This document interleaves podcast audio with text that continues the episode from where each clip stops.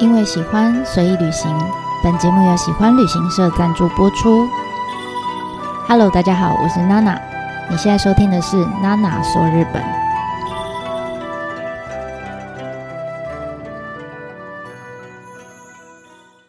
Hello，大家好，我是娜娜。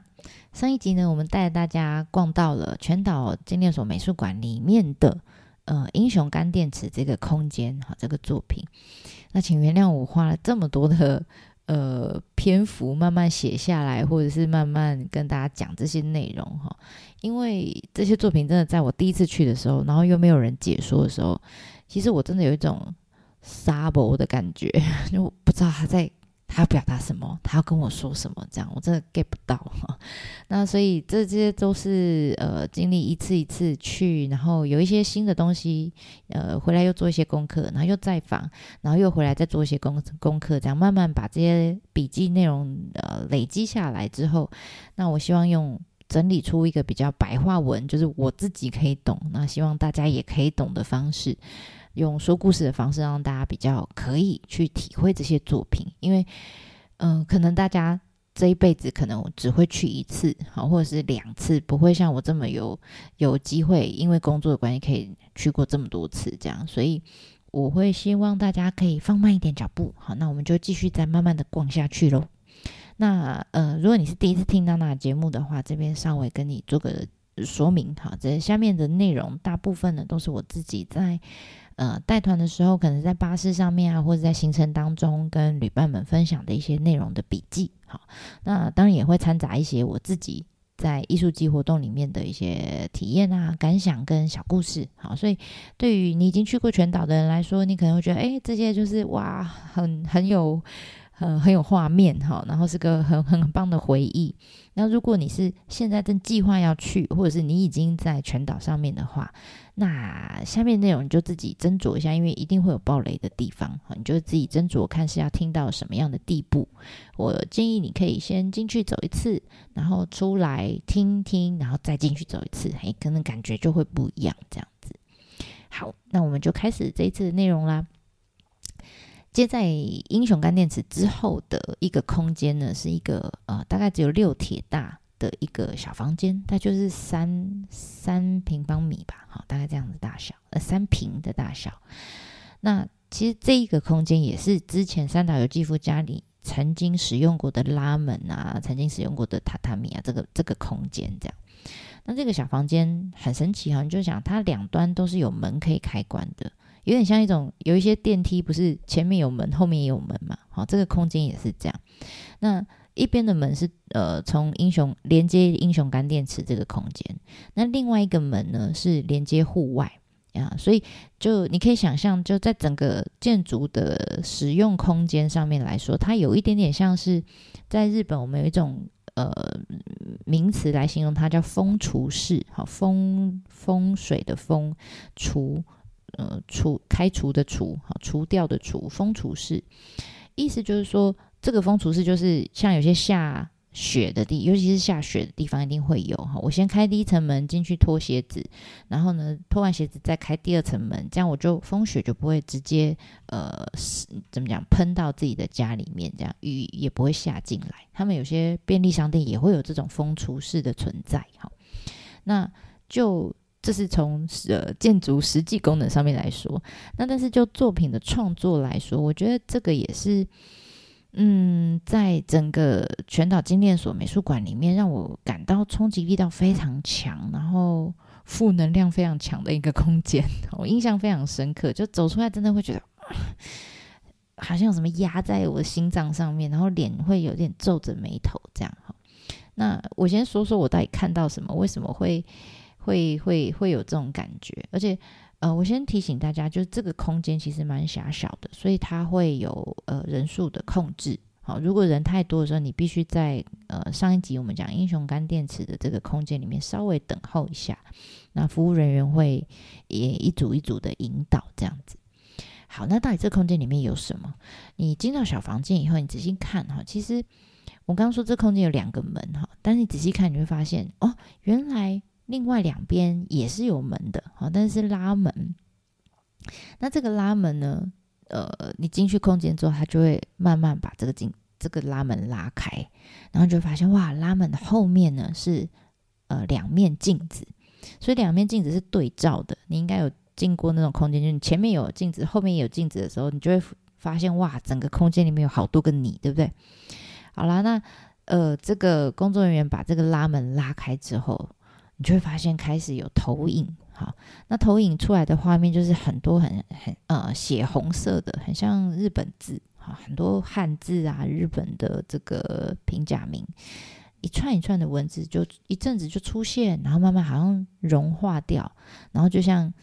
呃融化的蜡烛或是 血这样子，像液体一样就滴下去，然后就不见，这样就不断的重复这样子，就是出现融化，然后滴下来。不见，哈，就是一直重复这样子的一个轮回。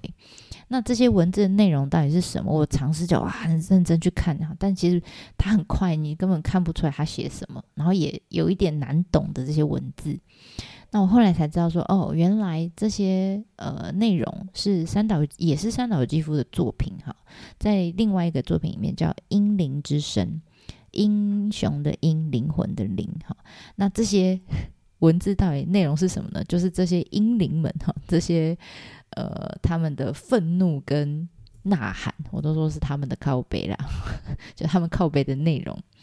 那我们都知道，就是即便啦是假设，就算是现在哈，你要在日本这个社会里面去讲、去谈论日本天皇这件事情，都还是要大家都还是会有点保守哈，会比较小心，因为它毕竟是个。呃，不太好接触的话题哈，不太好触碰的话题。那更何况是你知道，在三岛由纪夫那个年代，要谈论天皇，根本就是一个禁忌，没有人敢公然发表对天皇的感言哈。那但是呢，三岛由纪夫一都是就北宋哎，他就是对天皇非非常的不爽哈。那为什么不爽呢？首先是因为二次大战后。裕仁天皇，也就是后来昭和天皇，哈，就因为美军的施压，所以就就要他强迫他去发表一个宣言，叫做《人间宣言》，意思就是说，简单说就是说，呃，以前他们觉得天皇是神呐，哈，那但是呢，在那个宣言里面呢，他就很明白的让大家知道说，其实我跟你们一样都是肉身，就不是神这样子，哈，好像从神坛上走下来这样子的一个宣言，好，所以他。非常独然这个宣言。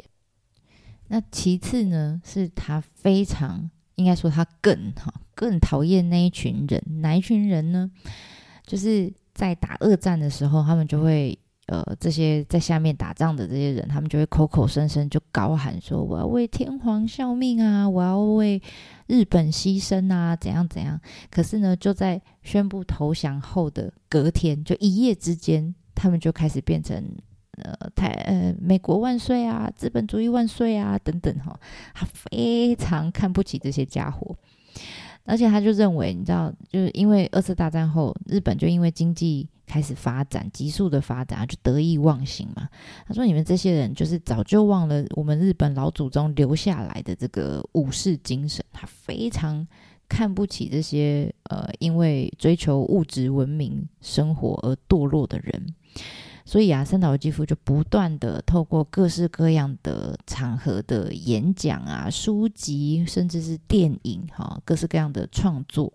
文章，最后甚至是最后，他用自己自杀、哈自裁来以死来谏言，这样，他真的希望一直希望日本人可以找回真正的武士的精神，这样。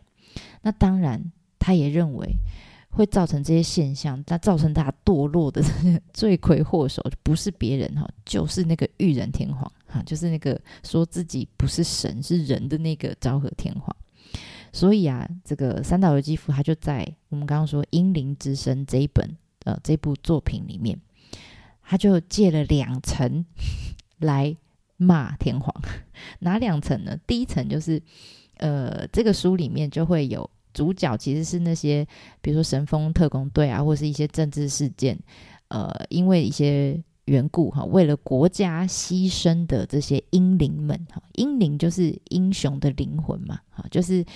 呃，你可以想象被呃供奉在金国神社里面那些，就就是叫英灵哈。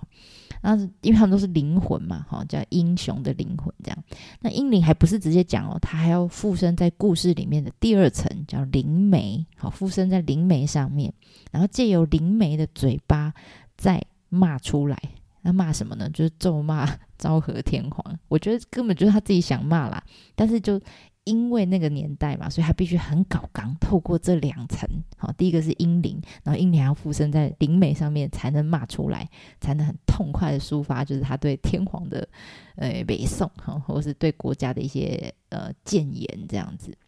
那里面呢有一句呃台词，也有出现在那个。这个空间里面，我忘记这个空间还是等一下外面的空间哈。那总之有一句这个日文非常难，我我就不念了哈，我就把它写在有点像文言文，我就把它写在我的方格子里面，大家有兴趣可以去看。那我就直接念，呃，很粗暴的把它翻成中文的意思哈。你就想，就是 他在这个书里面呢，就写了一句，就说哇，他们这个英灵透过灵媒就骂了一句，就说你好，就天皇哈。你就是指天皇，说你他奶奶的为什么变成一个他妈的凡人啊？你可以感觉到他非常的生气，对不对？所以你到底为什么要变成一个凡人？你知道这件事情是有多严重的吗？哈，因为他对呃，你知道那时候美国人有称赞昭和天王，就说他是一个啊日本最有风度的绅士啊，或是当时的媒体。呃，报章媒体就一直在说昭和天皇真的是有史以来最亲民的天皇哈。那三岛由纪夫对这些说法都非常的反感。他如果有机会可以直接对到天皇本人，我觉得他应该会抓着天皇的领口，好把他抓起来，就说你为什么为什么要把自己变成一个普通人呢？我你就不是凡人，你为什么要这样？然后你没事在那边研究什么鬼生物学？这不是你应该做的事啊！你有没有想过那些为了国家、为了你而战死的这些孩子们？好，那总之呢，这这些全部都是三岛由纪夫非常愤怒的这些文字。那刘星点就把这些靠背的文字，不要了，呐喊的文字，哈，就画成这些血红色的呃投影，投影在镜子里面。然后你就会发现，你就刚好站在这两面镜子的中间哈，那个文字会不断从你的头上、从你的脸上这样，然后从上而下这样，好像流下从你脸上流下来融化这样。我这一幕很像，好像是从自己的身体里面冒出血出来这样。所以我一直说，这这个这个空间让我印象非常深刻，也很震撼。就是出来的时候，你会觉得啊，心脏好像被压住，就是因为这样子的感觉。我觉得他做的非常的厉害。好，那走出这个镜子之家之后，我都叫它镜子之家了，因为有两面镜子嘛。哈，那走出这个空间之后呢，还好的是，哈，还好的是，走出来以后就是一个呃半户外的空间。那其实这个空间它是屋顶也是透明的，然后旁边的玻璃都是玻璃门，这样。哈夏天的时候这些玻璃门就会打开，然后冬天的时候它就会关起来，就会关起来，但是还是很亮哈，因为它毕竟。四周三面都是透明的，这样。那这个空间其实有也是有经过特别的设计哈，就是因为它的走向是东西走向的设计的关系，所以即便是在冬天的时候，它还是呃从早到晚都可以有吸收到太阳照射的太阳能，好，所以它这个空间就可以把热能储存起来。然后再把这个呃比较高温的空气可以引导到室内，再由烟囱效应的关系，好就可以把这个气流往上呃引导上去，那就可以达到整个室内恒温的这个效果。那另外一个是，其实我们经过了好长。的一段黑暗的空间哈，终于到这边可以稍微透透气，然后舒缓一下心情的感觉哈。那这时候你在 喘口气的时候，你就发现，哦，原来旁边还有一个作品。那这个作品当然没有那么恐怖了，因为毕竟它是在很明亮的一个空间下面，但是也是我觉得也是让我想很久的一个作品哈。那这个作品呢，也是一样从松涛之家拆下来的这些废材去组合起来的一个。好像只有骨架，但是没有皮的一个合适的空间。那这空间比刚刚的镜子之家再大一点，好，在大概有八铁，好四四平，呃，对，四平这么大左右哈。那这个骨架，呃，中间就你会想，它就是一个镂空的合适，就对。那在这个镂空的骨架的中间呢，放了一个皮箱，好，以及卡波辛瓦。这个皮箱就是三岛肌肤，它是真实他自己用过的行李箱。那刘星点他就刻意把它放在这个呃中间。这个合适的中间，然后呢，他就把它取名，一样也是来自希腊神话，他就取名叫做潘多拉的盒子。好，然后在这个皮箱的旁边，就好像呃被呃怎么讲，盒子要打开那种感觉，好像旁边就散落，其实是悬吊起来的，很多他用很多镀金的那个铁片，然后也是一个一个都是日日文字，有汉字也有平假名这样，然后你就会看到这一串一串的。文字哈，他们就是围绕着刚刚那个呃潘多拉的盒子，那个行李箱，然后风吹过来的时候，那些字就在飘动，这样。那我又好奇啊，这些字是什么哈？那这些字呢，其实是三岛基夫他在生前他还活着的时候，最后一场面对着这个自卫队的演讲。好，那其实呃，这个演讲其实蛮。我觉得蛮悲壮的，因为他讲的很认真，但是台下的人都觉得他笑，诶，好，没有人在听他讲话，这样甚至一片闹哄哄的。那那时候他讲了什么呢？呃，我简单也是分享一小段哈，你可以想象他那时候讲的多激动，然后下面都没有人在听他讲话。下面呢，嗯，上他在台上讲了，他就说：“ 大家听好，哈，有一个男人正在赌上自己的性命跟你们说话。”啊，点点点点点，总之叭叭叭叭叭喊了很多这个内容。他说，日本人如果不站起来的话，哈，自卫队将永远只是美国的佣兵而已。各位都是武士吧？好，如果你们是武士的话，为什么要保护那些将自己否定的宪法呢？啊，只要这个宪法还在，各位将永远无法得到救赎啊！好，那这边解释一下，刚刚他讲将自己否定的宪法是什么？其实就是，其实这个到现在都还常常被拿出来讨论，就是日本的宪法第九条。那这个内容简单来说，就是呃，二战之后，日本因为这个宪法的关系、定定的关系，所以他们不能呃，简单来说了，如果你隔壁的同学韩国打你，对不对？打你一巴掌，你可以回他。但是如果韩国人只是一直骂你，你不可以主动打他。简单来说就是这样哈，就你不能主动攻击任何国家、任何的这世界上参战什么都不行哈。但是如果人家来打你，你可以保护自己，叫自卫队嘛。你可以保护自己，正当反击 OK，但你不能主动出击参战。好，这个是宪法第九条，到现在都还是一个问题。好，大家有兴趣可以去研究一下。好，Anyway，总之呢。呃，刘星点就把这三岛由纪夫在生命里面最壮烈的这最后一段发言，跟这美术馆整个美术馆空间里面的最后一个空间做一个结合，这就是你现在从头那个呃迷宫一直看到现在这个作品，就刚好是一个最后的一个作品空间，就象征三岛由纪夫生命的结束，也象征美术馆的结束，这样子。那所以整个美术馆逛下来，我就觉得，哦天哪，我跟三岛基夫一样活了一次好累、好好认真、太过认真的人生，这样。那总之，圈到今天所美术馆，它。本身其实，在建筑设计的理念上面就结合了很多嘛，像它有工业遗产的特色啦，然后用旧的遗迹去做出一个新的哈友善环境的一个空间，然后也跟艺术、跟环境等等的这个元素都结合了，所以让它其实得过很多像日本国内金产省或是交通省得得得得得很多奖了。那另一方面，就是我们刚刚讲刘信典这个艺术家在创作上面，其实他很巧妙的把三岛由纪夫的思想啦、哲学啊，还有一些著作啊、理念啊等等，甚至他的家，全部都融合成他的作品哈。所以我觉得是一个非常精彩，然后也非常推荐大家来全岛一定要看的一个美术馆。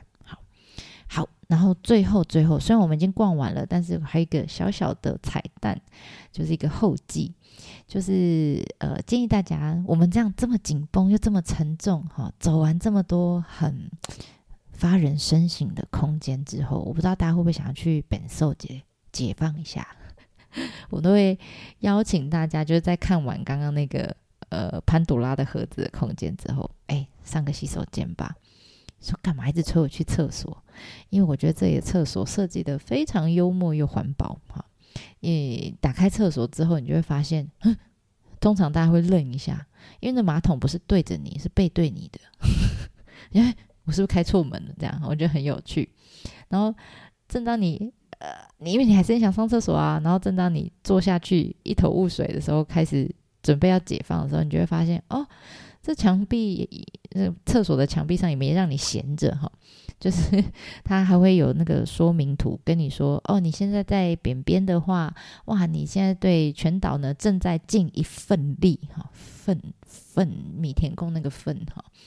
因为它就是有一个呃怎么样微生物净化处理的方式，总之呢，你现在排泄出来的所有的东东哈。经过特殊处理方式，都会循环再利用到全岛当地的所有的作物上面哦。所以他告诉你说：“感谢你为全岛尽了一份份力。”好，我觉得超级幽默的。好，然后解放完之后呢，当然你就是可以，你有两个选择。好，一个是沿着。呃，你出来，你就会再看到那个炉渣砖瓦的很多黑色的那个墙，好，那你还沿着这个墙就走回出口，好，走回你刚进来的地方。那当然，如果你还有时间的话，我会建议你，诶，坐下来在这边吃个冰淇淋啦，或者是你可以往呃屋顶，刚刚美术馆的屋顶的方向走，你就会发现哦，上面有很多植栽，但也是为了这个呃建筑物里面的。控温来做一的一个设计哈，然后你可以往烟囱的方向走啊，看看哦，原来刚刚在那个伊卡洛斯那个迷宫，我们刚刚走进去的长隧道里面，我不是说有一个洞可以看到天空吗？诶，这时候你可以从天空的地方冒出来，好，你就在天空的上那个洞的上面，可以跟迷宫里面的人玩挥挥手啊的游戏，拍个照都可以。那或者是旁边还有一区是以前的炼铜厂，呃，精炼。精炼所里面炼铜厂的遗迹，那那边就保存相对就是剩几面墙这样子啊，但是也蛮漂亮的哈。如果你要去的话，拍拍照，大概因为要爬楼梯上去又下来那一区，大概我会建议留个三十分钟左右过去走一走、逛一逛也不错。好，好，那以上大概就是全岛美术馆的呃精炼所美术馆的一个介绍跟故事，希望大家还喜欢。那我们就下次见了，电话马德宁。